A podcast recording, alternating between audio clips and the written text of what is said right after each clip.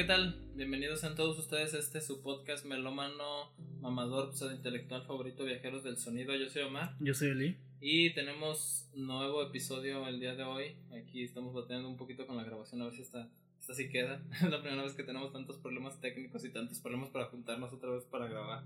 Ya hace dos o tres meses hubiéramos checado en las pausas que tuvimos que no hicimos episodio. Desde que hicimos el de Black Country New Road habíamos estado muy inactivos tanto en redes sociales contestando el único comentario que por ahí nos dejan de vez en cuando. Han pasado muchas cosas. Eh, pues sí, en realidad digo, tú has estado haciendo trámites a la escuela, yo me cambié de trabajo y agarré uno nuevo y los finales y bla, bla, y pues yo me he dedicado más a mis cosas, yo también.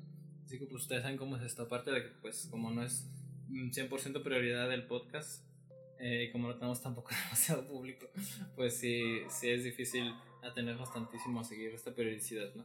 Pero pues igual aquí seguimos y esperamos, gracias a que ya estamos de vacaciones un poco más despejados, hacer varios episodios que tenemos aquí cocinando ya, ¿no? En este caso, bueno, el día de hoy toca el episodio de Kerry and Lowell, el episodio de Sufjan Stevens y que estuve aquí pidiéndole a Eli desde hace muchísimo tiempo y que quizás no están preparados en realidad como para todo lo que te estoy insistiendo que lo hiciéramos desde un principio. Y es que es en realidad uno de los álbumes que yo más recomiendo y de los cuales más hablo como referentes de la música de la década pasada. Si no es que es el más o el que más me la paso, pues, mamando, o no sé, cómo, cómo, cómo ejemplificárselos, ¿no? Este, hablaremos un poquito sobre los temas relacionados con, un poquito con la, los, bueno, los temas complicados que aborda, en este caso la muerte, eh, la sensibilidad de la música, los arreglos, y un poquito también sobre la carrera de Sufjan Stevens y un poquito sobre su biografía, alguna cosa por ahí que podamos aportar. Quizás en algún otro momento volvamos a hacer algún otro episodio de, de Sufjan Stevens, no sé si tú algún día lo quieras. Se puede hacer de Illinois para abarcar más parte de su carrera porque es bastante larga como otros artistas, aunque pues el foco en este caso es Kerrian Lowell, ¿no? Claro, tengo entendido que tiene como cuatro álbumes muy importantes, ¿no? Cuatro o cinco. Y pues, todos son muy distintos entonces. El Seven Swans, está el Illinois, está este. Y pues. el es como más electrónico, ¿no? algo así. No, no, eh, mm, Seven Swans es, es. No, sí, ese es más este, de vuelta como folk, cosas acústicas. Folk, exactamente, ajá. Es de, sus inicios super folk. Después seguimos con Illinois, que viene a proponer muchísimos arreglos orquestales, este, arreglos pianísticos también y cosas bastante complejas que es impresionante porque también, bueno, se supone que Sufjan Steven los hizo todos él. Eso es lo que él dice los haya tocado todos él, obviamente todos los violines, todos los clarinetes y todos los instrumentos que suenan por ahí, pues no. Las composiciones son muy ambiciosas en cuanto a estructuras, este, pues formales en realidad, en lo que hablamos de, de las canciones, en cuanto a su duración, los títulos larguísimos también se notan ahí. Y sobre también el concepto de, de hacer un álbum completo basado en, en Illinois, ¿no? En realidad, y con todo esto de la broma que hizo de que iba a ser un álbum por cada estado de Estados Unidos y que, pues no, en realidad no, porque hizo uno para Michigan, hizo uno para para, para Illinois. Y este, ya después fue como, mm, pues no, no, o sea, no, esto es una mamada. Imagínate dedicarle un álbum entero a Oklahoma, Ohio, Aquí le vamos a dedicar a Oklahoma.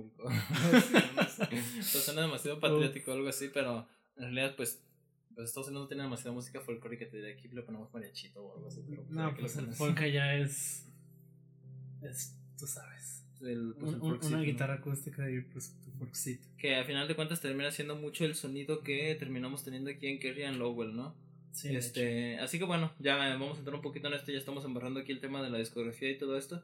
Sufjan Stevens como artista resulta ser bastante interesante por así como tú lo mencionamos por la movilización que tiene entre sonidos y el trabajo conceptual que pues que ha estado haciendo, ¿no? En realidad tuvimos un super mega álbum de él el año pasado que fue La Beginner's Mind y este, pues también como lo mencionábamos, destaca el Kerhan Lowell, destaca el Seven Swans, destaca el Illinois.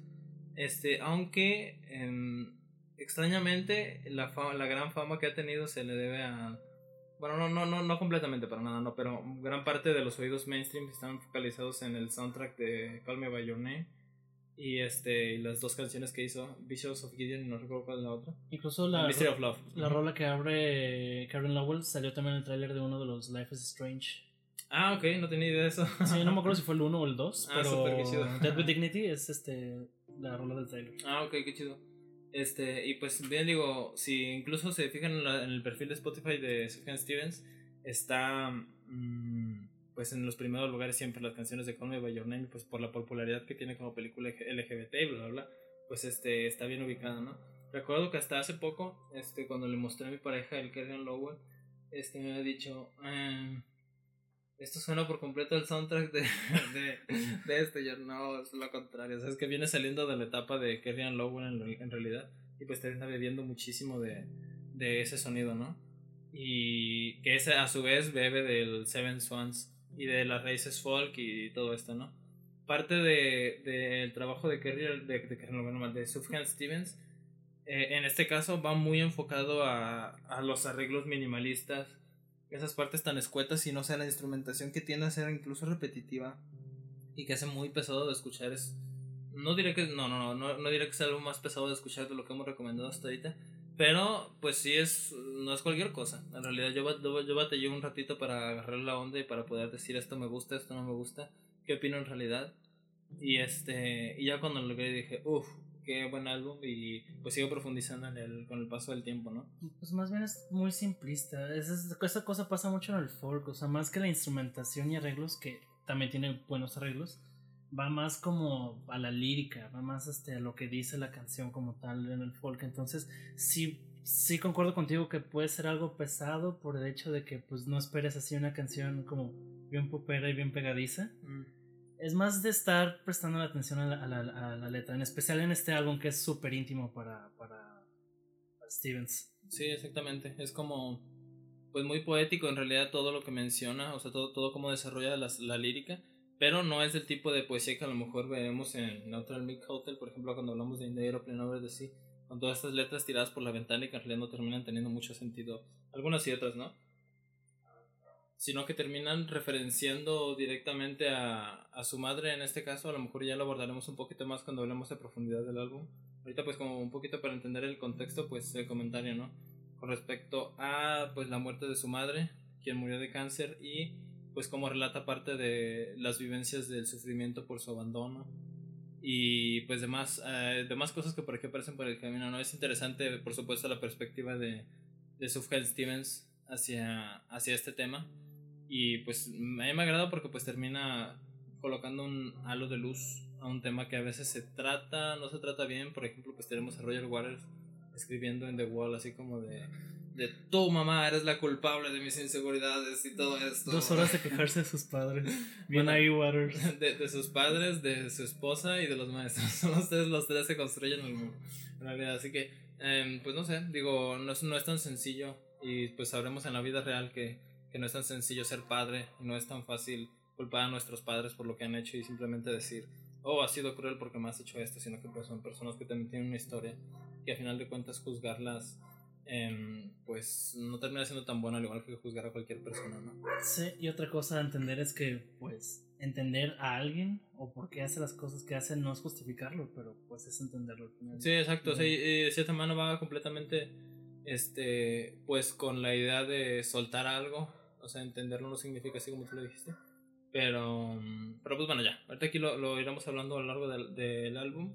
Y pues también en este episodio, eh, pues espero platicar un poquito de mis vivencias personales que tengo con este álbum y, y la, la, estrecha relación sentimental que, que he tenido con, con este álbum en cuanto al acercamiento de la, del tema de la sensibilidad y la música que he tenido, ¿no? Este, así que bueno, eh, Sufjan Stevens actualmente tiene 46 años, si no me equivoco, ahorita lo estábamos viendo. Es un bombonazo. si lo tengo que decir. Estúpido y, absolutamente sensual Sufjan Stevens. Eh, es mi crush no irónico.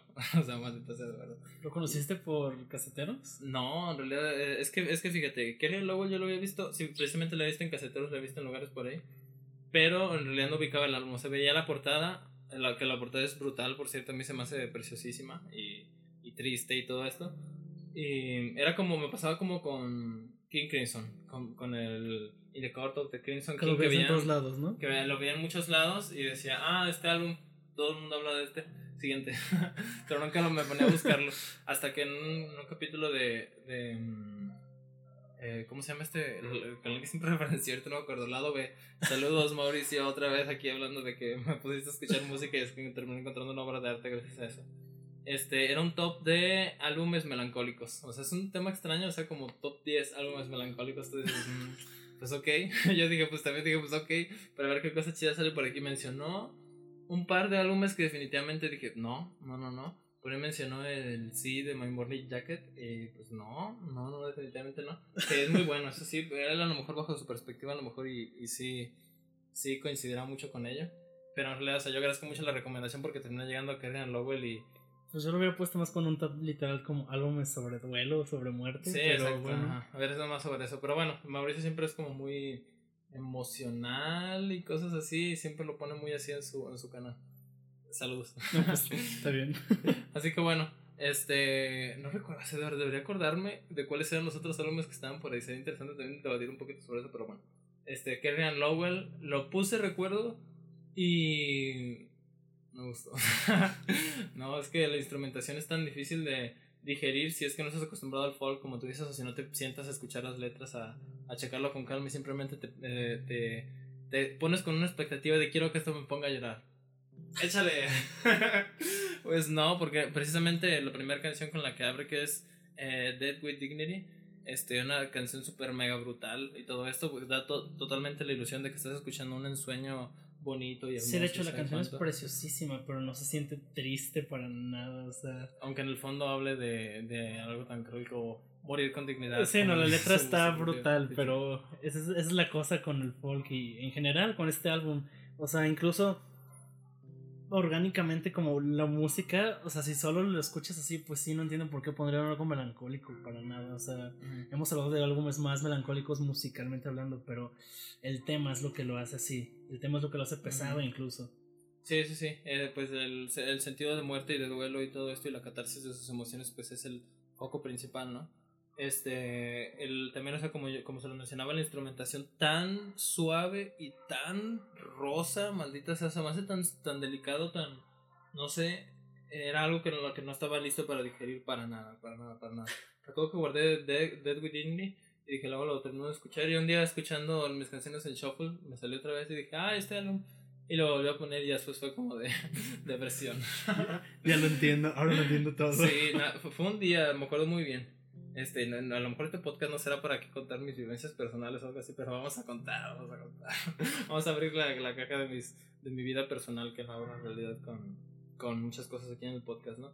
Fue un día que el día que entendí que era Lowell y que de verdad me llegó y que de verdad me, me hizo, me hizo experimentar un duelo, este, y la conmoción emocional que propone por medio de la música y todo esto, fue el día, es la primera vez que fue en antro. Wow. Sí. Tío, yo también me sentiría muerto por dentro. es que como, como ustedes podrán saber, una persona introvertida no, no es mucho de esos ambientes y segundo yo venía de una etapa de depresión muy, em, pues muy difícil y que en realidad me había llevado demasiado a aislarme y a, y a mantenerme fuera de la comunicación con otras personas y bla bla bla bla, bla. A lo mejor es una etapa que inclusive no te, no te he contado tanto a fondo y este... Y me sentí tan intimidado, de verdad, y me acuerdo escuchando el álbum y recuerdo sentir el duelo y sentir el... ¡Ah! A lo mejor no estaba teniendo una pérdida, obviamente nada por el estilo. Qué random. Sí, ya lo sé, es muy random en realidad. O sea, mi, mi, mi apreciación y mi desarrollo de la sensibilidad ha sido muy extraño, como puedes notar. Y este. Y era. Y recuerdo que. re- recuerdo estarlo escuchando y fue como de maldito sea. Y los nervios de ir y de salir y de conocer y de todo esto. Y de repente me dice. No dejan pasar mochilas, mi amigo. Yo estaba en el tren ligero y me tuve que regresar a mi casa. Mi mochila y escuché todo el álbum. La cosa fue como que me eché como tres vueltas, no recuerdo para qué fue la tercera. Para dejar el paraguas, una cosa así. Y la cosa es, hubo un drama gigantesco en torno a ir por primera vez a un antro. Y en eso me estuve quemando todo y quería luego el completo. Y o sea, era como estar así de. Y de repente rajado porque puta madre, voy de regreso a mi casa. Güey, yo creo que con de tantas regresadas, el mismo destino te estaba diciendo, güey, no Güey, vayas. verga, escúchalo. Sí, eh, de hecho sí me la pasé muy mal. No me gustan, no sé, no sé ese tipo de ambientes y no, resulta que no me gustan los antros. Este, y ese día pues fue precisamente eso, pero en realidad, o sea, en mi historia enmarca un, un momento de, de comenzar a conocer personas, a salir, etcétera. Este que pues también marca el fin de una depresión por la cual yo había estado pasando todo esto. ¿no? Algún día aquí haremos el episodio de, de cosas personales que no les importan, pero vamos a contar cómo, cómo fue que sobreviví una depresión que casi me mató. Vaya, esperaba que tu, que tu vivencia con el álbum, bueno, más bien con que cómo lo conociste, era como más normalón, pero sí, sí, está muy raro. Fue, muy random y el amor que le terminé agarrando fue en cuanto a... no, no, fue, no fue especialmente esto, o sea, siento que ese día fue el primer día que logré conectar y por medio de mis emociones llegar a, a aquello que quería plasmar Sufjan Stevens, que no es precisamente el, el tópico del álbum y que a lo mejor va a ser un poco de tema con respecto a esto de la sensibilidad, ¿no? Que no sé si ahorita se van a tratar un poco más adelante. Pero bueno, la cosa es que lo escuché ahí, eh, irlo digiriendo me tomó mi tiempo, obviamente, no fue como que digerí todo de golpe y dije todo es una obra de arte, pues no, obviamente no. Y el, otro día que recuerdo que estaba en el gimnasio escuchando esto. Yo, ¿por qué? Yo sin entender tu playlist de gimnasio, es como... No sé, no sé. A, veces me motiva estar triste, estar en el gimnasio triste. No mames. no sé, no entiendo. Y era como de, estaba haciendo abdominales, lo recuerdo, estaba en la máquina de crunch. Una cosa súper... Sudando y llorando. Así me, me metiste tus lágrimas con el sudor. no, y... Y estaba haciendo esta cosa y recuerdo que dijo, ay, qué preciosa es esta rola. Y esta también, y esta también. Y yo, ay, esto está bien precioso, qué verga. Y ya fue cuando comencé a escarbar muchísimo más en el contexto del álbum y a prestar más atención a las letras y no tanto a esto. Y dije, ah, pues no, a mí no se me ha muerto mi mamá, gracias a Dios. Saludos, mamá, si estás escuchando esto. Y este, y que ni Dios lo mande, o sea, ni de cerquita. Y, eh, pero entiendo que una pérdida y un duelo tan fuerte pues siendo una persona tan sensible como lo es Sufjan Stevens, pues te puede llevar a hacer algo así, ¿no? Él, él mismo confiesa que parte de hacer el álbum fue soltar eh, el duelo que llevó toda su vida con su madre, con cómo asumió el hecho que, que lo haya abandonado, etc. Y quedar en paz con eso. Sí, o sea, y quedar en paz con ello. Es un poco de lo que refleja incluso el, el final mismo de todo el álbum, ¿no? Así que pues bueno, tú en realidad cómo lo conociste? pues a, a, Stevens lo ubicaba porque todo mundo en grupos de música tipo como, no sé, caseteros, también estaban otro que era como de artistas indie, pero no, no artistas indie tipo Strokes, literal, artistas indie de verdad. Sí, y todo mundo mamaba a Stevens. Y supongo que fue por tanto el mame que le hacían que no me atraía y no quería escucharlo. Sí, sí, sí, ah, obviamente. Es popular, no me gusta. Entonces, nada, nunca me atrajo. Aunque la portada también de, de Karen Lowell siempre se me hizo muy chida también. Era como. Se me hacía ese tipo de álbumes, tanto como. O, o, de gente que hace música tipo. Lo que dicen este outsider music. Ah, sí, claro. O, o como algo folk. Y dije, ah, se ve muy chida la portada, pero la neta nunca lo peleé. Nunca peleé nada de Surfing Stevens. Y luego, pues tú el año pasado te estuviste metiendo más con Sophia Stevens y dije, oh, voy a terminar escuchándolo. Y pues sí, literal, este álbum lo escuché hace una semana. Así, hace una semana que, que íbamos a hacer el programa, lo empecé a escuchar. Y pues no me sorprendió tanto que me gustara así de cabrón, la verdad me gusta bastante. Eh, yo tampoco perdí a mi madre. Pero, y pues en general no estoy en duelo ahorita mismo con nada, pero... Saludos, pero el álbum me recordó, o sea, me hizo sentir...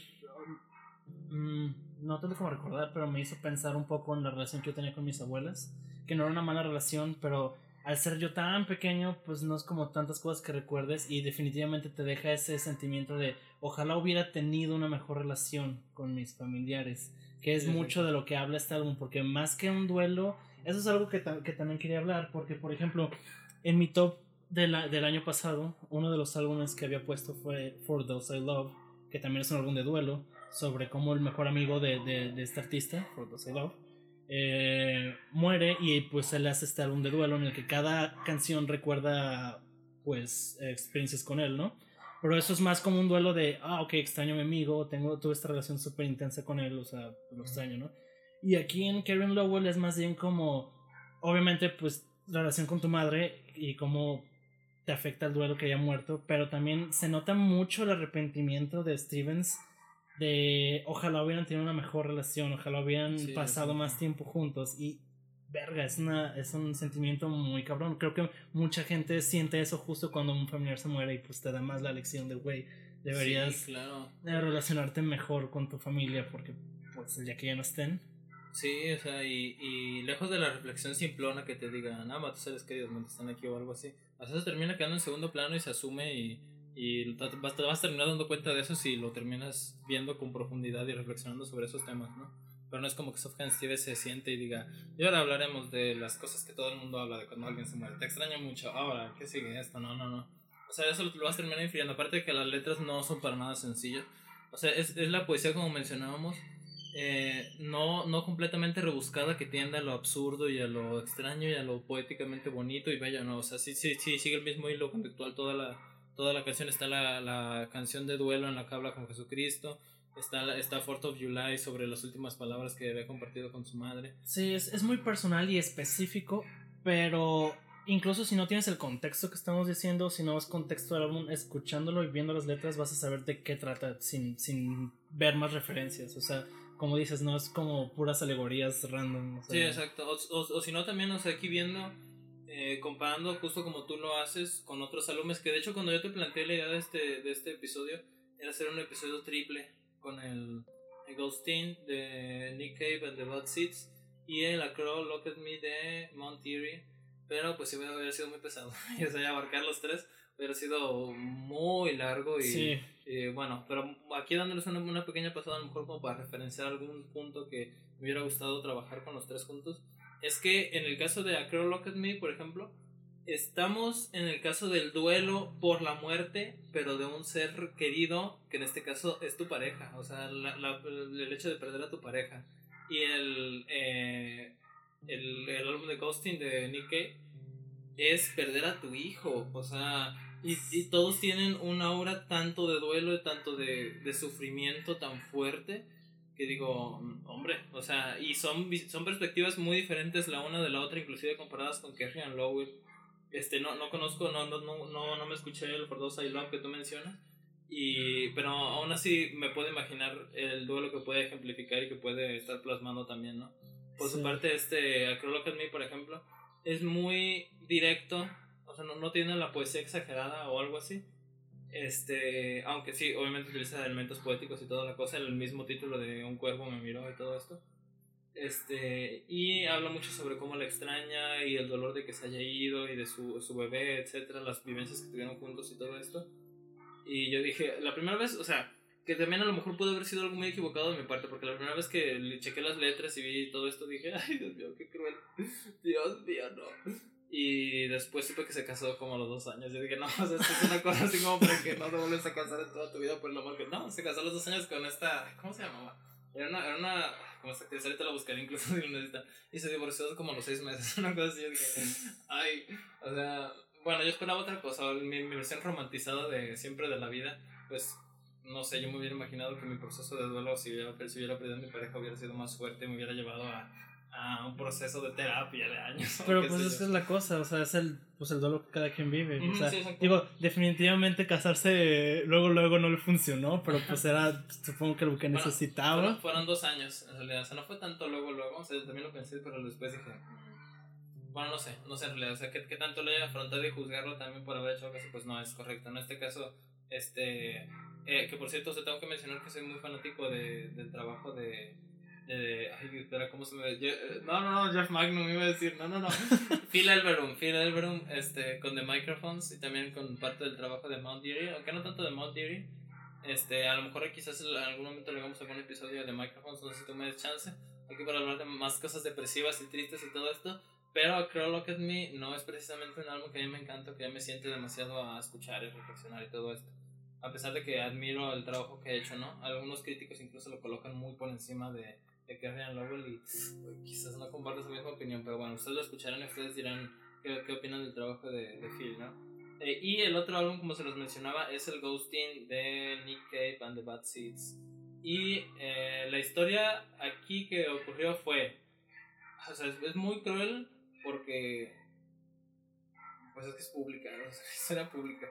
O sea, con, ¿qué, ¿qué, fue lo que pasó exactamente? Porque, por ejemplo, el caso de Phil Elverum se sabe lo que él ha contado y todo esto, pero le hacen las noticias, o sea, lo de, lo de Nick Cave. Su hijo de 15 años este, consumió LSD y se malviajó y saltó de un acantilado y pues murió. Coño, y lo peor es que esas historias pasan muchísimo, o sea, de gente que consume LSD y se corta una oreja porque siente que no es suya o cosas así. O, o, el clásico que incluso creo que creo que una vez de toda la gente que pudo decirlo Marilyn Manson dijo algo así como que si, si ves a alguien este, consumiendo LSD o un alu- alucinógeno y hay agua, eh, este vato se va a morir, se va a ahogar. Sí, sí o sí.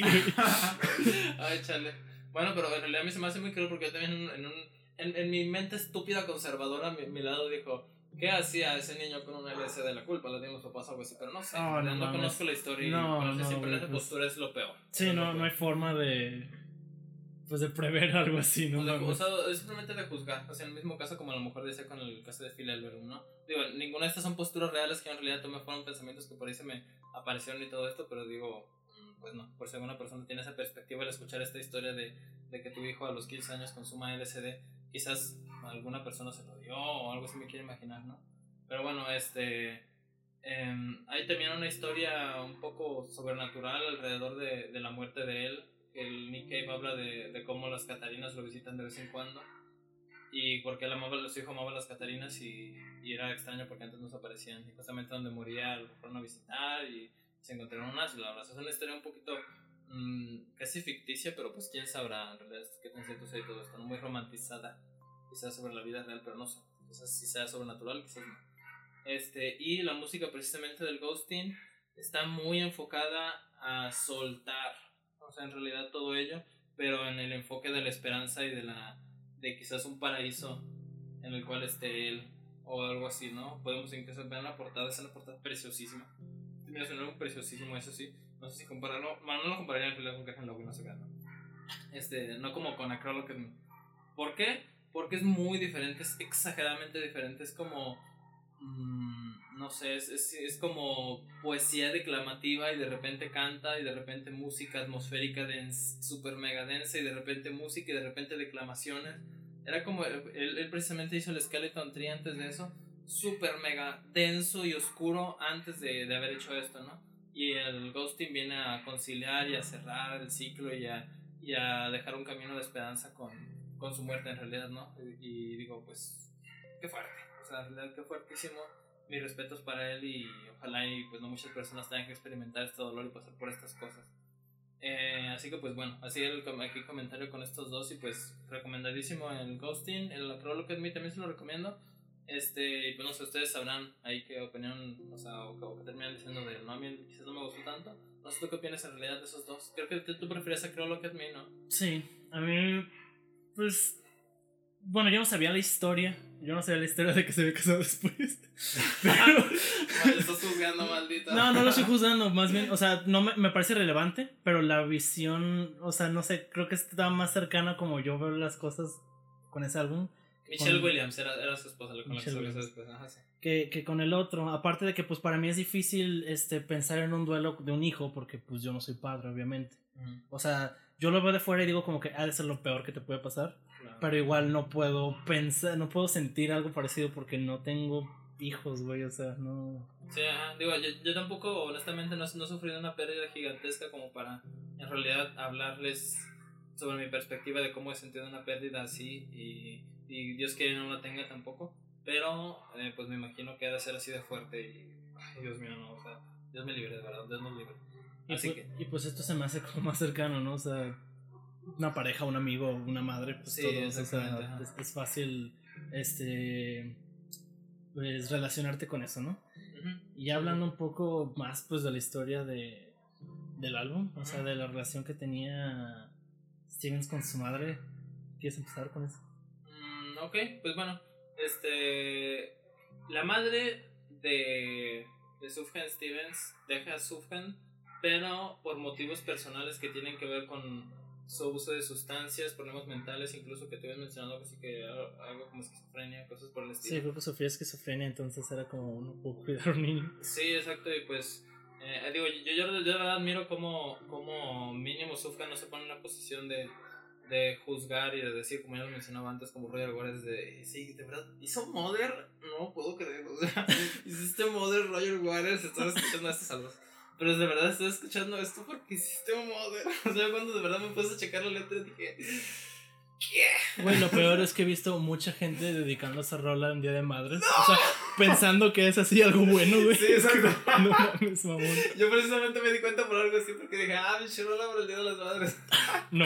No, no, no. Este, tu madre pondrá todas sus inseguridades en ti y tu madre te joderá la vida y, güey, aguántalas, o sea, este, ve a este güey, literalmente su mamá lo abandonó porque consumía drogas y no tenía otra opción, pero ella, ella misma lo dice de, este, ¿cómo, cómo dicen Fourth of July? Es algo así como de que fue algo difícil abandonarte, pero sabía que era lo mejor, o algo así. Aunque nunca se sintió bien. Ajá. Y pues bueno, este Surgeon Stevens vivió realmente con su padre, creció con su padre, sí. pero a veces iba a visitar a su madre, creo que era Oregon. A su madre, en Oregon, ajá. A su madre Carrie y a, pues, a su padrastro Lowell. Y pues bueno, esta, este álbum habla sobre su relación o su poca relación al respecto de, de eso les digo que yo durante todo el álbum siento como ese arrepentimiento, o, sea, estoy seguro que ha de haber crecido con algo de resentimiento al abandono de su madre, o, o, me imagino que sus visitas no debieron haber sido como las más agradables si llegara a haber un problema pues, con la condición de su madre, pero en este álbum lo deja todo de lado y se nota que está arrepentido de no haber pasado tanto tiempo con su madre de no haber sido más cercanos y incluso en muchas canciones eh, él dijo que lo único que le importaba, sobre todo cuando ella estaba muriendo y que él estaba con, con ella, lo único que le importaba era mostrar el amor incondicional y sí se nota bastante. Sí, exacto. Por, ejemplo, también me, me, gusta muchísimo la alegoría que hace en la última canción en este Blue Bucket of Gold, My Blue Bucket of Gold, que hace referencia a, al mito de Oregon precisamente, de la cubeta de oro donde este pues supuestamente había una mina tan prominente de oro en la cual pues, se puede sacar tu cubeta. Y esa es la, la referencia. Bueno tengo entendido que sí más o menos el, la historia. Y este eh, este mito en realidad termina siendo el mito pero del amor de su madre que nunca termina de tener y que oh, esa que queda a la deriva en realidad de, de pues de su vida y de su historia, ¿no? O sea, también ser tan personal y tan y plasmar cosas tan íntimas, eh, hacerlas públicas de esta manera como artista, pues yo sí digo, ouch. o sea, ya a veces sí me dan ganas de, de, hacer alguna que otra cosilla así, pero pues resulta muy comprometedor, ¿no? Tanto para ti como para las personas a las cuales involucras en este caso. Supongo, pero pues es como la parte de ser artista, ¿no? Además, me imagino que pues le ha dado muchísima catarsis hacer esto. O sea, literal, con esto de haber hecho las paces por completo. Sí, con, con ese Ya, no manches. Sí, y, este, y, pues, y es extraño porque, pues, como, como lo podrán haber notado, Subham venía de una línea de música experimental relacionada con música electrónica. Y de repente es como de. regresa hacia el sonido folk de la nada. es como de, ¿qué haces aquí? y ya, ya, ya, después sacó el, el este, Beginner's Mind, que regresa sobre la misma línea. Está preciosísimo, hijo de su madre, por favor, chéquenselo del álbum del año pasado.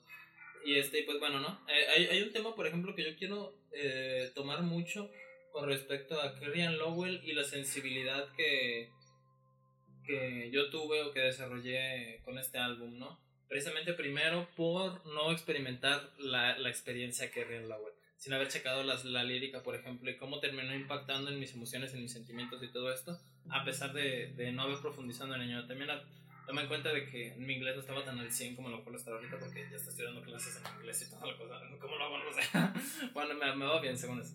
Y, este, y en esa época, pues en realidad, así que lo, lo estuviera súper desarrollado y me detuviera tanto a checar las letras y disfrutar tanto el, el material profundo que realidad brinda, fuera como de que, pues bueno, interesante cómo, cómo terminé llegando a, a caminos tan cercanos a la apreciación del dolor y del duelo y todo esto que termina proponiendo, ¿no? Mm, y no sé, digo, a mí se me hace una pieza muy interesante y que constantemente referencio y que recomiendo entre las personas que conozco, así como una recomendación inherente de que, este, escúchate que es Lowell y que escúchate, güey, escúchate que es Lowell, ya te estaba diciendo a ti. Y este, a algunos de mis amigos que conozco y todo esto, ¿por qué?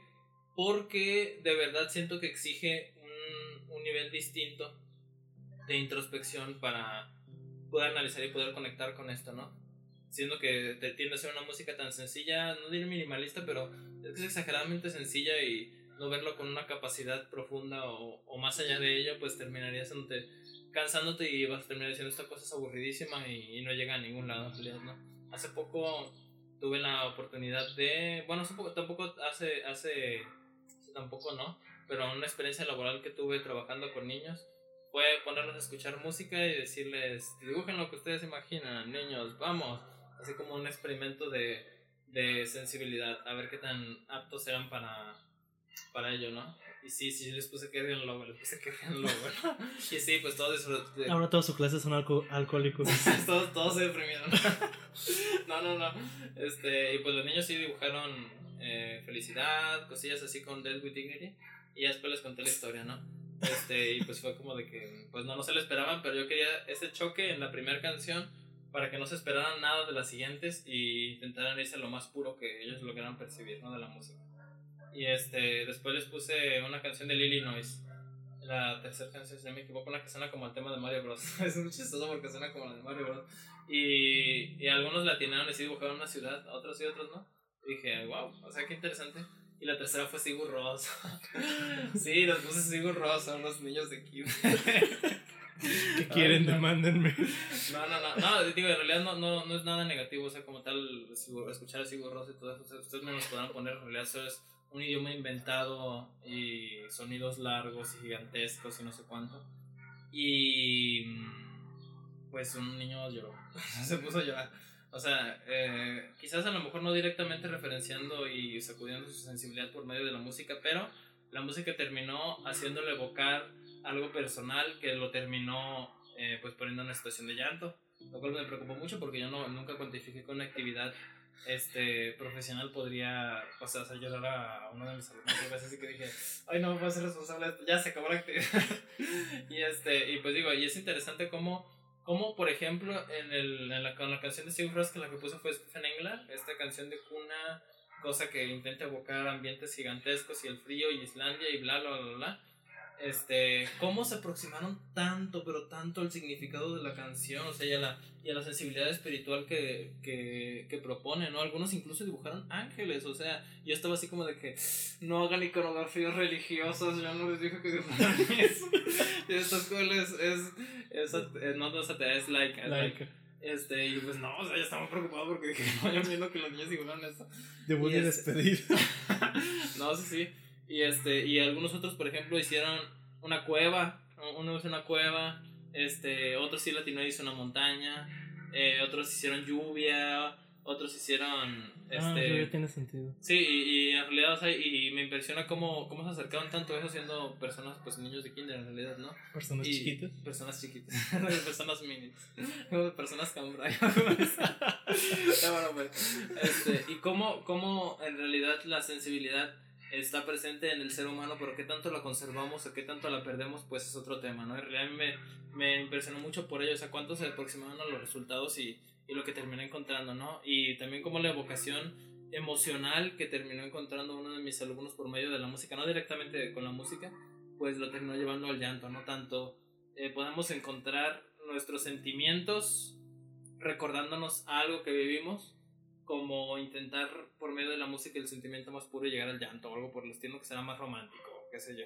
Que pues puede ser, ¿no? O sea, em, recuerdo que hace un tiempo he visto un video de un niño como de 3 años escuchando el Moonlight Sonata. Un momento, por unos 30 segundos y el niño comenzaba a llorar, o sea, literalmente a llorar. Y este, no creo que se estuviera acordando de alguna cosa, o sea, entre O sea, que, y, y digo, se me hace muy interesante porque eh, cómo podemos preservar la sensibilidad y qué tanto las escuelas, la educación artística, etcétera, se preocupa. Pues mm, yo diría que no tanto, en realidad, y pues a mí se me da muy interesante que eh, quizás la educación se abocara un poquito más en ello y también decirnos, hey, está bien estar triste de vez en cuando, más de lo que en realidad te lo dicen, ¿no? Así que de ese día en adelante yo le digo a los niños en tristezas, ah, no, no, en realidad no. Pero, este, pues quizás parte de mi trabajo profesional lo enfoco un poquito más en trabajo pedagógico que puedo hacer con eso, ¿no? Y pues bueno, así aquí con mi, mi tema de la sensibilidad de la música y todo esto. Así que yo les invito a que lo escuchen de verdad. Intenten poner oído bastante a esto que, que les comento en cuanto a qué tantas cosas les pueden evocar, que pueden encontrar por medio de la música, inclusive sin haber vivido el duelo de una muerte, de una pérdida pues tan fuerte como lo puede ser la, la pérdida de una madre en el caso de Kerhen Lowell o de un hijo en Ghostin o de una pareja en, Look at Me o de un amigo en el caso de eh, For Those I Love. Este, así que pues el, las cosas que se pueden encontrar pueden ser muy evocativas a las cosas que ustedes han, han vivido, están viviendo y todo esto. Y como yo pues te digo, venía de mi etapa post, post depresión que casi me aniquila pues sí fue como, pues no sé, interesante. De hecho fue, fue después del año pasado, después de que regresé de Cancún. Fui por Cancún porque está bien bonito, pasé eso para allá, por favor. Y este, y regresé, pero a una etapa la- el- siento que no he bajado avión de esa etapa en realidad. o sea, porque llegué a meterme a Beach House así, pero durísimo. Y fue como. Puro Uy. Space Song. no, o sea, el Space Song, el Bloom. Uy, hijo de su madre, qué buenísimo este Bloom. A lo mejor luego le hacemos un episodio de Beach House y todo esto. Escúchense el One Twi- Once, Twice Melody que ya salió este año. Y este. Y pues bueno, bueno, hablando de Beach House, me metí en Beach House, me metí en una onda tan tranqui, tan tranqui, pero tan tranqui. Y después llegó Karen Lowell y fue como justo lo que necesitaba, ¿no? Este, Catarsis. como se los mencionaba después, y después vino el Sling de Cleiro, y después a la Beginner's Mind, y al final del año, pues con el especial y todo esto, ya conté un poquito de, de todo lo que pasó, ¿no? Hasta hace poco en realidad volví a, a regresar un poquito a ello, y regresé a, a Punisher de Phoebe Bridgers, que no había terminado de agarrar, maldita sea Phoebe Bridgers, por chingada madre, te amo. y, este, y ahorita estoy muy pegado con el... mm, Con más Fruxito. con el folcito, con más folcito, sí. O sea, ¿qué me está pasando? O sea, entre más pasa el tiempo, más tranqui me vuelvo en vez de volverme más heavy o algo por el estilo. Todo lo contrario. Recuerdo cuando recién te, te, dije que escucharas Bob Dylan y tú estás como que ZZZ y ahora ya te gusta el y ya escuchas los- Bob Dylan. La semana pasada llegué así de, güey, amo Bob Dylan. no, sí, sí. Te dije, es que es, es lo que dije al principio, el, el folk es así, o sea, musicalmente pues no es la gran cosa, pero las letras y la emoción, porque es totalmente, al ser tan simple como todo, pues es más emocional que, que cerebral, entonces es, es muy efectivo. Así que bueno, este, ya el que estaba escuchando era el, el Dragon New War Mountain de Big Thief. Está buenísimo. Está buenísimo. Si, si ustedes, al igual que yo, son personas introspectivas, reflexivas, que les gusta llorar con la música, escuchen Dragon New War Mountain de Big Thief. Está muy, muy bueno. Muy recomendable, ¿no? Este, y pues bueno, no sé si tú prefieras ahorita ir checando canción por canción. Y Sí, ahorita es- igual es que tampoco hay como que tanto contexto como de grabación del álbum o así, o sea, fue básicamente lo que ya dijimos. Ajá, sí, sí. Entonces, pues ya mejor rola por rola y a ver qué, qué sale, ¿no? A ver, a ver si lo logramos convencer de escuchar o no escuchar o, qué, qué tanto arrojamos luces sobre este tema. ¿no? Sí, de hecho, abriendo el álbum empieza con Dead with Dignity, que es este también una referencia a un este a un lugar que asiste muertes, literal, que también se llama Dead with Dignity, creo que también está en Oregon inc- incluso, o sea, es una Sí, ajá. super referencia es que con Oregon eso. es el, lugar que más aparece en realidad de Kerrigan Lowell. Es así, pero Oregon en todos lados. Y bueno, es esta referencia de este instituto que pues literal asiste muertes, es para eutanasia, literal. Eh, y wow, qué, qué inicio de álbum, es bellísimo, como, como ya habíamos dicho, no se siente, o sea, si no lees la letra ni escuchas la letra ni nada, pues no, no, no pareciera que sea algo sobre muerte, es este, Sí, muy, muy bello y tiene pues cosas muy... Ay, las letras no se me encanta, o sea, me encanta que abre con Spirit of my silence, I can hear you, but I'm afraid to be near you, o sea, como estoy cerca de, de la muerte. Ah, está muy Sí. bueno, muy, muy bueno. Eh, And I don't know where to begin. O sea, y así comienza diciendo, no sé por dónde comenzar. Comienza a hacer algo en realidad. Ay, o sea, qué, qué, qué confesión en realidad. Ah, Así como tú lo mencionas, esta. O sea, la instrumentación tan de ensueño. También una vez se lo puse a mi hermanita. Sea, recuerdo que le dije, a ver, ¿qué opinas de esta rola? Porque íbamos, íbamos camino al rancho. Me lo escuché cuando iba camino al rancho. Ajá. Y este me dice, suena, suena como si estuviera en un sueño muy bonito. Y así, ah, pues suena que es sobre muerte. es como de que, este, traumatizando gente, ¿no? Con este álbum. Se lo voy a poner a todo el mundo. Que, que eh, me lo aventé también cuando me fui a mi rancho la vez pasada. No, y aparte es perfecto intro porque pues sí resume de lo que trata todo el álbum eh, después, o sea, literal es la introducción de cómo pues, su madre se murió, de uno de los cánceres más invasivos que hay, según tengo entendido, cáncer de estómago, Cáncer de estómago. es súper sí, agresivísimo. sufrió mucho en realidad para su muerte. Y bueno, hablando un poco de, bueno, no sé, de arreglos no sé qué tanto pueda decir, La- están, lo- están la- el muy simples la verdad. eh, Es simple, pero a mí se me hace interesante porque necesitas las dos guitarras para que suene. Si, Ah, no, sí. si no tienes ambas guitarras, no vas a los veo. Te leo porque yo el otro día me senté y le puse el capo. Fue como, vamos a sacar esta rola. Y Sí. no sonaba nada. Dije, hijos de perra, me pusieron más las tabs. Y me puse a buscar más tabs y ninguna sonaba.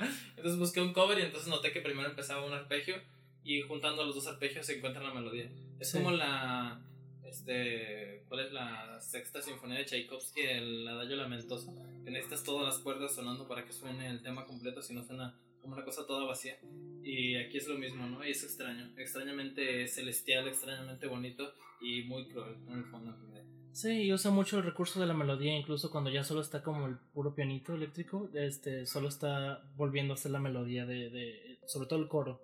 Entonces, son, son recursos simples, pero muy efectivos, definitivamente muy efectivos, porque incluso después de escuchar una vez te va a quedar pegada la tonada. Ajá, sí.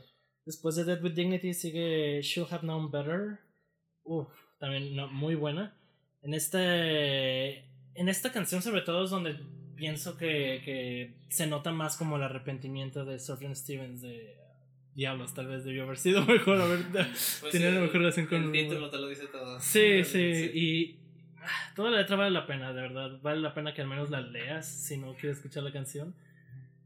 Ah, te pone muy en retrospectiva con eso, sobre si de verdad es tan grave las cosas que... O sea, no, no estoy diciendo que perdones así incondicionalmente a la gente que te hace sufrir, pero chingado, o sea, si te pone en retrospectiva de...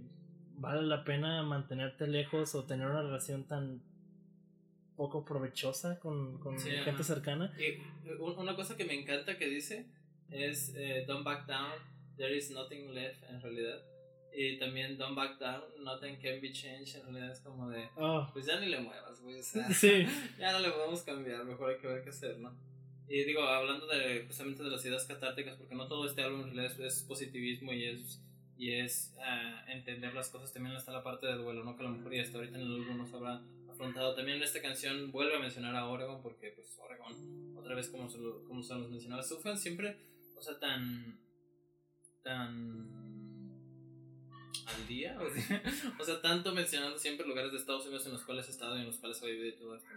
Y que mejor conoce su infancia, ¿no? Sí, ajá, exactamente. Ese es un lugar de su infancia en realidad. La siguiente canción, All of Me Wants All of You. No tengo mucho que decir, o sea, en la letra me sonó un poco como como si fuera una canción de amor, pero es raro porque pues habla de su madre, entonces, o sea, es, está curioso, no sé si es más bien, no, o sea, no, no estoy sugiriendo que es como una canción tipo de, de, de, amor romántico hacia su madre, más bien yo creo que es como un, este, como un juego de, como un juego de doble sentido, pues. Ajá, sí, exacto. Más bien algo así, pero pues está un poco raro. La, la, línea que, que, más me dice que hace esto aquí es la de, este, you checks Your text Ah, sí. sí.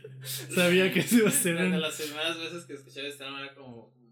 ¿Qué? What the fuck? o sea, sí. Sí, por eso digo que está raro como ese doble, ese juego doble sentido, como si estuviera hablando o con una pareja o con su madre, es como, what the fuck. Pero, ¿por qué? ok. ¿Por qué le dices algo a tu mamá? o sea, se supone que nuestras mamás no piensan nada sexual en nosotros. ¿Por qué estoy haciendo esto? Pero bueno, eso es, es, lo que yo, yo saqué de la letra. Realmente no sé si lleva un, un, un como otro otro sentido, pues. Es que la verdad no, no vi ningún tipo de análisis previo o algo así, simplemente estuve leyendo las letras. Necesitamos ser fidedignos para que no nos digan que nos volamos las críticas, las cosas que decimos de esto, ¿no? Yo por eso prefiero no ver nada, pero pues eso fue lo que ya saqué de esto. Sigue Drum to the Blood, eh, que aquí hace muchas referencias bíblicas, de hecho. Ah, sí, había escuchado que, que, no es la primera vez que hace esto, pero como yo no he escuchado nada de Surfing Stevens, pues para mí es la primera vez. Y sí hace muchas metáforas bíblicas, este, cosas como God of Elijah, Elijah, perdón, este, menciona mucho esta, ¿cómo se llama? Ah, se me fue el nombre. Delilah, bueno, no la menciona mucho, pero la menciona Delilah, como, no sé si se, sepan la historia de Sansón y Delilah. Eh, Delilah era una mujer que Sansón amaba, pero este eh, fue traicionado por ella misma. O sea, no sé si tiene algo que ver con eso, supongo. No sé si tú tengas una mejor versión de esto, porque es lo único que yo. Pues, pues honestamente no encuentro dónde dice lo de Delilah. ¿No? no lo encuentro, lo estoy buscando, pero. Es este. With, with blood on my sleeve, Delilah avenge my grief.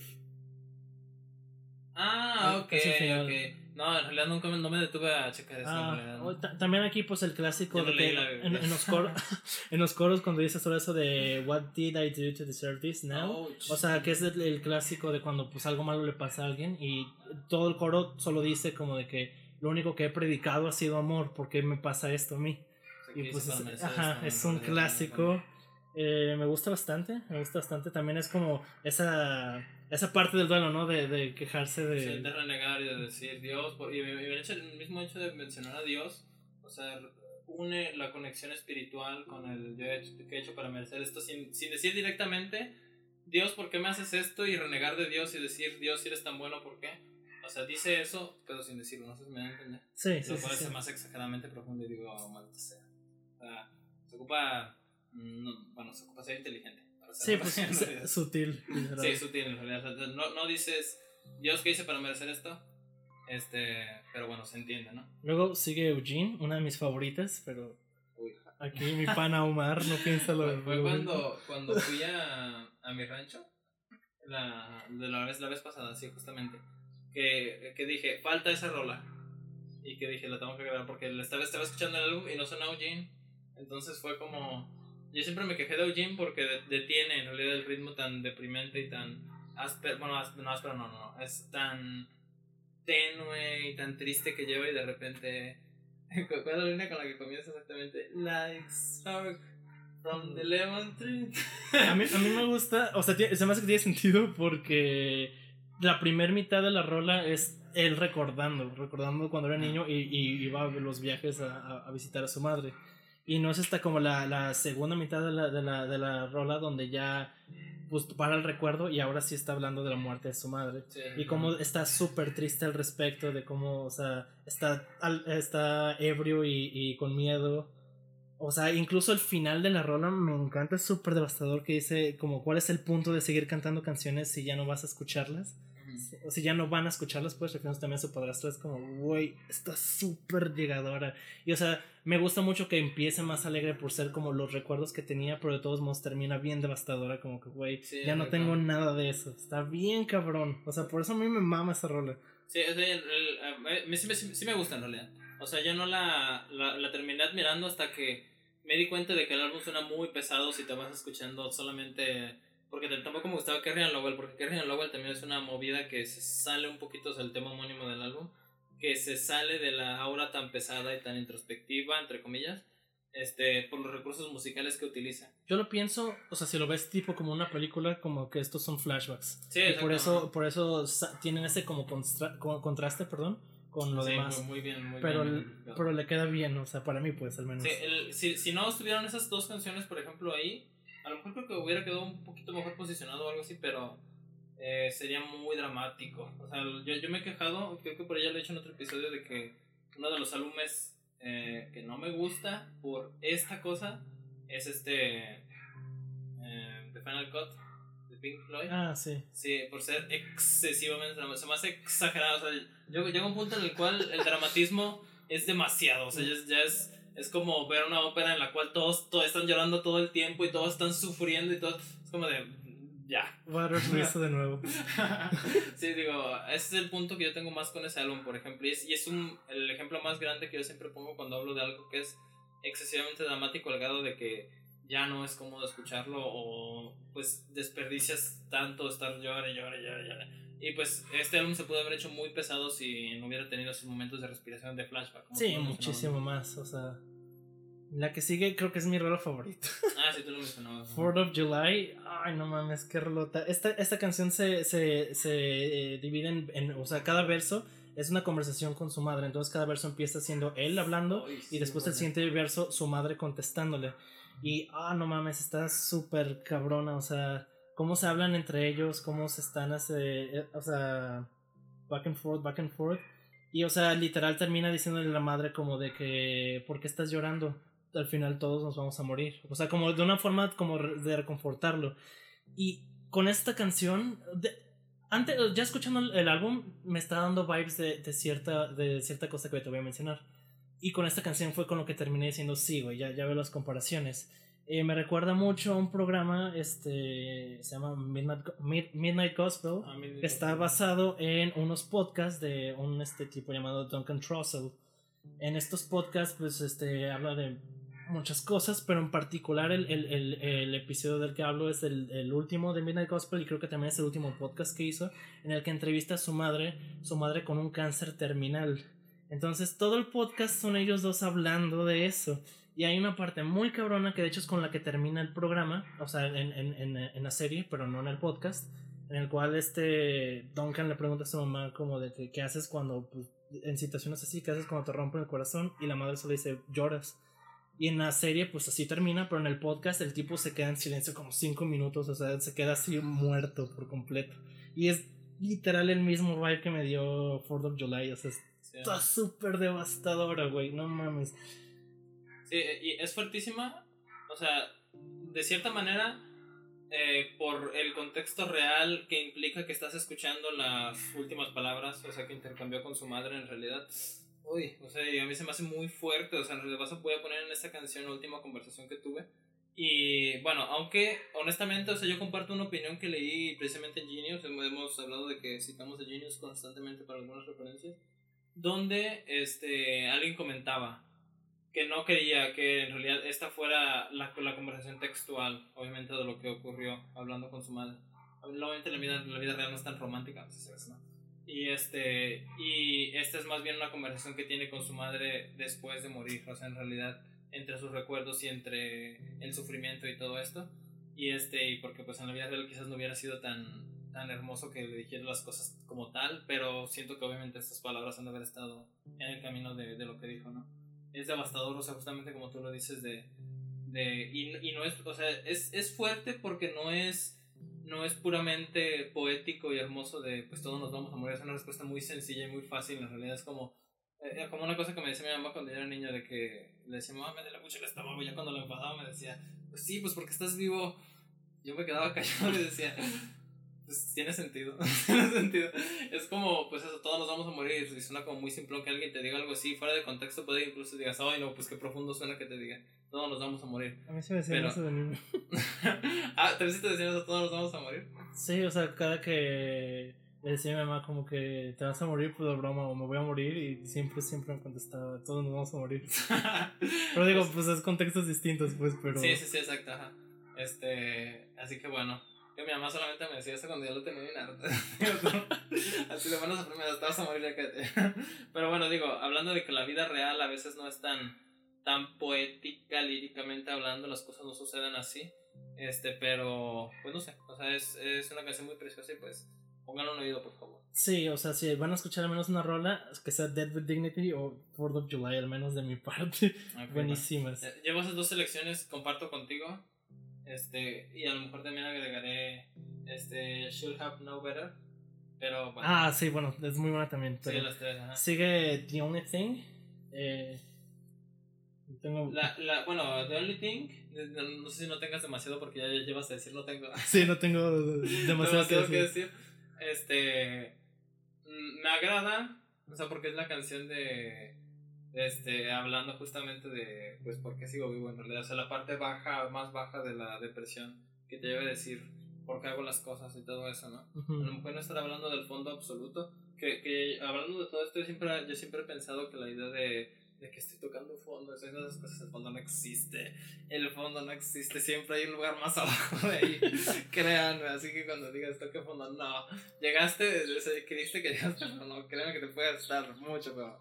Y, este, y pues en este caso es como, bueno, el, el, el momento de la depresión de, de, precisamente de la idea del suicidio, que él, con, la, con la que él comienza de la única cosa que me mantiene este, manejando este auto es, y entonces ya comienza la canción en realidad. Supongo que lo de tocar fondo es más como un punto de no retorno, ¿no? O sea, sí puedes caer cada vez más abajo, pero, o sea, como que tocar fondo es tu punto de todavía de aquí puedes hacer algo al respecto, pero más allá ya dudas y mm, ya es irreparable esto, ya no puedes hacer nada, entonces... Por favor, este, acudan con un buen psicólogo, no descuiden su salud mental, por favor, ya le hemos hablado en el capítulo anterior, vayan con un buen psicólogo, no... Este, Carrie Lowell. ¿Sigue tu otra favorita, Carrie Lowell? la otra canción que, que en la posición en la cual, en este momento, ya habiendo digerido más el álbum, dirá que es la canción que menos me gusta del álbum, honestamente. Blasfemia. Este, recuerdo que un, amigo una vez se lo puse de Juno. saludos, Juno. Ya, ya, no me volviste a hablar, maldito. te odio. Ah, te creas. Nada, saludos. Recuerdo que le dije, güey, escúchate el Kergen Lobo, está en vergas. Y me dijo, Simón, déjame ponerlo. Y, y busqué el álbum y dice, ah, está aquí la canción homónima. Y yo, no, esa canción no, es lo peor para introducirte al álbum. precisamente. Y pues no, bueno, yo siento que no es una buena canción para introducirte al álbum porque. No para introducir, definitivamente. mm, Pero no diría que es una mala canción. Ah, no, no, no, claro que no. Digo, pero tienes a Fortos o Yolaya atrás de ti, tienes a Dead with Dignity. Creo que es el programa de las, de las canciones homónimas, ¿no? Uno piensa que es como que Sí, ah, esto tiene que ser la insignia del álbum. Sí, exacto. Sí, no. Sí, en este caso, pues a lo mejor no será, no sé si, si no le haya salido a Sufjan Stevens o simplemente pues no era la idea del de, del álbum, pero bueno. No creo que esa sea la idea ya. Pero bueno, sigue John My Beloved. Este, ah, ok, este. Esta fue la canción que estaba escuchando en el gimnasio y dije, mmm, qué hermosa canción. Es tan minimalista. Mm, depresión. sí, ajá. No, y, y es tan minimalista y tan tranquila y todo esto. Y me detuve y dije, qué buena rola. O sea, pero esas veces que te detienes y sientes el airecito de la rosa de Guadalupe. y era un ventilador que estaba ahí. Toda la gente esperando la máquina y tú bien contemplando. una epifanía, güey. sí, sí, es cierto. No, casi no había gente. Este, no son esa persona en el gimnasio, por cierto. Así que, no sé, o sea, el, el sonido tan deprimente y tan negativo y tan introspectivo con Dios y, todo, y las referencias bíblicas que hace y todo esto a mí me fascinan bastante, me gustan muchísimo. Eh, en especial, o sea, lo, lo que más me gusta de esto es la instrumentación tan minimalista y tan escueta y tan seca y tan... era- era- recuerda que ahorita antes de, de comenzar el programa te dije, "Ah, tengo que escuchar esta canción otra vez. Y te preguntaba, ¿qué es ese sonido que se escucha como, Ah, fondo, sí. como de un escritorio? Como si le hicieras así. o Pero, el pero resuena mucho ese, ese golpeteo. Sí, es, es extraño, o sea, y- y es incluir algo así en tu instrumentación, tomando en cuenta de que estás haciendo folk o algo así, pues dije, pues ok, y en realidad funciona bastante bien y le da mucho protagonismo a la voz, en realidad los, los falsetes que utiliza y todo eso están súper chidos y el coro, todo. Hay muchos one-liners que también me gustan, como cuando dice eso de que And when I am dead, come visit my bed. Cuando esté muerto, visítame. Ajá, Está, está muy bonita. El final también me gusta. claro, Lo de There's only a shadow of me in a matter of speaking, I'm dead. sí. Oh, que, nice. bueno, este, no serán de mis full recomendaciones, pero a mí se me hace muy interesante. Chequen la instrumentación si le pueden echar un ojo y con me gusta que termine con eso de que solo es una sombra y la siguiente rola es No Shade in the Shadow of the Cross. Te- Tengo una, la, la historia que te había dicho con, con esta canción. ah, es verdad. Te- Tengo una, una historia con, con este, con, con Eugene precisamente. Yo, yo caminando, recuerdo exactamente en qué parte del camino para llegar al rancho estaba. Yo iba, iba a pie con mi radio en la mano. Y este, era el camino a un lado de los, rollos San Francisco. Ustedes no ubican ni tampoco tú nadie ubica. Pero yo sí sé dónde es eso. Es una subida muy empinada, en realidad que hay que comenzar a subir para subir toda la montaña. Y este, y por ahí lo estaba escuchando y fue como, sí, hace falta una rola definitivamente. Este, Death with Dignity fue la que guardé. Después, Should Not Better fue una de las que más me pegó cuando estaba por irme, por meterme al antro. Este, luego, eh, John Beloved, yo estaba haciendo abdomen y bien contemplativo. Es, después pasó con No Shade in the, in the Shadow of the Cross. Fue que hoy un día me sentí horrible, horrible. Sí, pero feísimo. Estaba con una de esas recaídas, bajonazos espirituales horribles. Ustedes, si alguno de ustedes ha, ha sufrido por su salud mental y todo esto, cuídense mucho, por favor, ya fuera de broma. Este, y estaba yo haciéndome el fuerte, el super mega fuerte, y, y llegué a mi casa, no recuerdo si de, de la escuela o algo por el estilo, y dije, ah, voy a comer, voy a ir a comprar tortillas. Y siempre cuando voy a comprar tortillas me pongo mis audífonos y me voy. No, para escuchar una canción en el camino. Es el momento reflexivo del día. Sí, sí, no sé, después de lavar trastes, claro. Obviamente. trastes es el, momento cúspide de la reflexión humana. Y este, y eh, pu- creo que puse aleatorio y salió esta canción. Este vato escucha álbumes en aleatorio, imagínense eso. No, no, mi música en aleatorio a mí me gusta. Ah, ok. Sí, no, no, no. Este, y eh, me detuve y me quebré, o sea, me quebré a llorar horrible. O sea, no pude. O sea. O sea, no, no, no tanto por la letra y todo eso, sino por la evocación tan fuerte, los sonidos del mar y todo esto que tiene. Y bueno, por el proceso que estaba viviendo de duelo y de etcétera en ese momento en mi vida. Fue, me quebré de verdad y me senté en el sillón y lloré y lloré y lloré y lloré y lloré y lloré y lloré y lloré y lloré y lloré. Y ya me por tortillas. ya después de haber pasado por todo eso. Si, Ah, si pues, alguien necesita una representación de cómo es la vida adulta, eso. Exactamente. Y entonces sigues como si no hubiera pasado nada después de haber llorado por una canción que te salió en aleatorio, ¿no? Muy fuerte, en realidad. es- Esta es una de mis favoritas del álbum. Este, es muy corta también en realidad. Creo que es la más corta, ¿no? Sí, De ajá, dos minutos con 40 y muy fuerte, es fuertísimo, maldita, o sea, es como no sé, o sea, escúchensela de verdad. A lo mejor yo, yo lo recomendaría encima de Fort of July. Quizás. Ah, estás loco. Quizás, no sé. Bueno, es que la lírica mata por completo, pero la, la musicalización, la, los arreglos y todo esto de esta canción. Es que tú tuviste una, una epifanía con esta rola. bueno, sí, es que también la, la, carga emocional que le añades, pues no. Y no, no olvidaría, obviamente, yo ahí agarrando dinero para ir a comprar tortillas y de repente te detienes en seco caerte al piso y hacerte bola. Y empiezas a llorar. Ay, Dios mío, cuida su salud mental, por favor. Y esto les da pie a la última rola del álbum. Sí, Blue Bucket of Gold. Que he escuchado, o sea, por ejemplo, la crítica que hizo Antonio Fantano y todo eso. Sí, ya vamos a dejar de referenciar a Antonio Fantano en, en, en nuestro podcast. Yo solo la vi porque me obligaste. porque no la, no la había visto en realidad. O sea, yo te dije, pues la vimos como un poquito antes de, de comenzar aquí. Porque yo en realidad había escuchado que Fantano había hecho un comentario negativo sobre Fourth of July. En efecto, sí decía algo así como que la letra se quedaba corta. No, pero creo que, no. Creo, que, creo que lo había visto sin contexto. Perdón que mi duelo se quede corto. Perdón que las últimas palabras no han sido más poéticas. Algo así. Sí, y pues bueno, o sea, sí, sí había hecho algún comentario con respecto a la letra de Fourth of July. Y creo que, creo que sea la canción que a lo mejor menos criticaría por la letra, por el contexto. ¿va? De, fuera de contexto, creo que podrías decir muchas cosas, ¿sí? al igual que en bastantes partes del álbum, ¿no? Y en este caso, esta canción eh, menciona una crítica sobre cómo termina. Y al contrario, a mí me encanta cómo termina este álbum. O sea, y él habla de que termina, pero no acaba. Es como de que la parte de, de, de lleno y quedan unos sonidos etéreos y todo esto. No, y tiene sentido si lo ves desde la perspectiva de que termina porque pues, su madre murió, ¿no? Pero no, no acaba per se porque pues nunca va a dejar de tener eso, ¿no? Ese Sí, recuerdo, ese nunca sentimiento y ese cariño por su madre. Y aparte es el, el, el sonido que da de soledad tan fuerte de... No sé, es, es increíble. O sea, recuerdo que... Y también tengo una historia con esta canción. Estaba yo caminando con mi psicólogo. Sí, tengo a terapia. Pero aún así pues tengo mi recaída, ¿no? Es parte de, de los procesos. Y estaba yo en el camión. Uh, estaba por llegar a las fuentes. Y entonces salió esta canción. Y no me esperaba el, el final, eh, esos agudos de... Uh, sí, sí, llegué a notar. y desde los falsetes, los, el sonido tan gigantesco, o sea, me hizo sentir una soledad tan fuerte, o sea, me imaginé a mí mismo sentado en un lugar gigantesco, oscuro y llorando y tan triste y tan... Me sentí tan abandonado de verdad y me volteé a ver por un momento y tenía toda la piel hecha chinita así horrible. Y yo así de, ay, güey, una epifanía otra vez. y este, y no, y en realidad... Tengo que ir por tortillas. y entonces me bajé a comer tortillas. No, en realidad estaba viendo terapia. Así que, y no, no, no, sí, fue, fue, fue fuertísimo enfrentarme con esa canción. Aparte de que yo también ya venía con el duelo de, de la semana y de que iba a ir a terapia y iba a desahogarme y a darle forma a cosas para sentirme mejor, bla, bla, bla. Así que, este, no, en realidad yo me enamoré muchísimo de esta canción. Inclusive cómo comienza, o sea, me encanta cómo, cómo suena. No sé aquí tengo mi, mi, piano eléctrico. No sé si, si distingan el sonido de las teclas al caer. Cuando no tienes un piano caro, se escuchan. Entonces, y se escuchan en, el, en, el, en la canción todo el tiempo. Obviamente te, tiendes a ignorarlas porque el oído las, no, no, les da mucha importancia, pero todo el tiempo voy a escuchar el...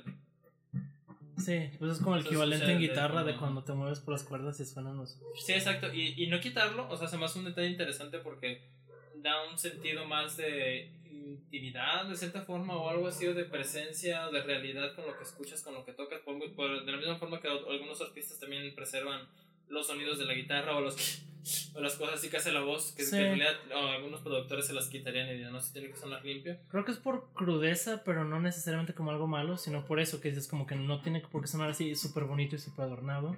O sea, ya para eso está la rola, ¿no? sí sí sí en realidad el- el- las- la voz está increíble o sea, que, que también por aquí utiliza recursos como armonizarse Stevens con su misma voz o sea armonizarse con su misma voz y arpegiar es una cosa que vas a escuchar todo el rato en este álbum. O sea, pones un acorde en la guitarra y lo vas a arpegiar un montón de veces. Ta, ta, ta, como comienza.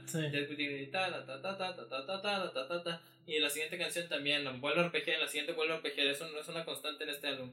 Que poder ser un elemento que a mí me cansaba mucho al principio. ¿no? es que es folk, o rasgueas o arpegias, bro. sí, de hecho, no hay, más opciones. Una de dos.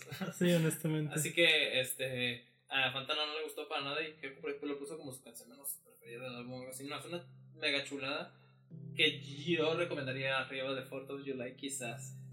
Mm, ver, pondría. O sea, me gusta más Forge July, pero sí me gusta mucho este final. O sea, Y de hecho creo que me gusta que no sea como el final que tal vez podrías esperarte pues por lo mismo, porque te habla sobre muerte, no es, no es como algo que... No, no, no es un final catártico, bonito, o entonces me quedé en paz, fin. Pero pues es que es lo, ajá, es lo que te dice, como que dude, pues es que no vas a quedar bien después, o sea, nada va a ser igual, pero pues sigues. Exacto, la, la soledad, o sea, la soledad que yo sentí en esa epifanía, en ese momento, de verdad, fue tanta.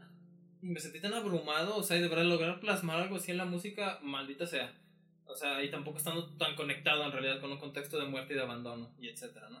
Así que pues bueno, así cierra Kerrian Lowell y por aquí vamos terminando ya nuestro capítulo.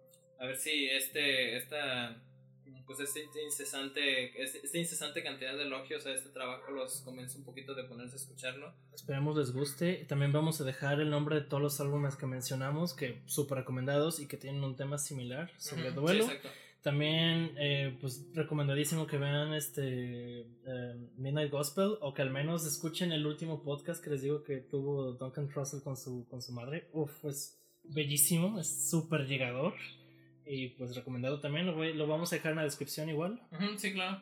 Y este, pues aquí estén un poquito más al pendiente. Ya estaremos subiendo un poco más de contenido. Y este, pues no sé, no esperen, no nos odien por aquí ponernos demasiado personales. En este, bueno, más en mi caso, por, por no haber hecho un episodio tan informativo. Y en este caso algo más, más personal, emotivo, bla, bla, bla, ¿no? Eh, yo sí quiero concientizar bastante sobre temas de sensibilidad y que no son tan abordados en realidad en la música. En algún, o algún otro episodio por ahí ya lo había mencionado y no lo dije, de verdad, cuando estaba hablando de la sensibilidad. De lo poco que la escuela desarrolla la musicalidad Ah, y lo mucho que desarrolla la teoría. O sea, en realidad sales siendo una papa en cuanto a la musicalidad que tienes, pero sabes cómo hacer corales O sea, a cuatro voces y puedo hacer el pero no puedo, no puedo expresar mis sentimientos. Sí, exacto. El elemento más básico de la música no lo desarrolla y ni siquiera te preocupas por eso, sea, tener Es que no puedes ser un mamador con sentimientos, bro. Sale. Así que eh, como experimento eh, de verdad interpretativo, este, en cuanto a las sensaciones que pueden encontrar y todo esto, diría que lo intenten mínimo y pues en una oportunidad por acá. Incluso con el, bueno, también con el trabajo de Sufjan Stevens, A Beginner's Mind, recomendadísimo. Este, Come to Feel de Illinois, que es el nombre completo de, de Illinois. Y Seven Swans, muy recomendado. Si pueden, escúchense John Wayne Gacy Jr. de, de Illinois, está buenísimo. Y pues bueno, aquí le dejamos. Probablemente el siguiente capítulo sea algo de algo para la comunidad LGBT, algo especial LGBT. Así que estamos viendo todavía qué se hace por aquí, esperemos que sea pronto. Así que quédense al pendiente. Yo fui Omar Yo fui Ali. y nos vemos a la próxima. Adiós.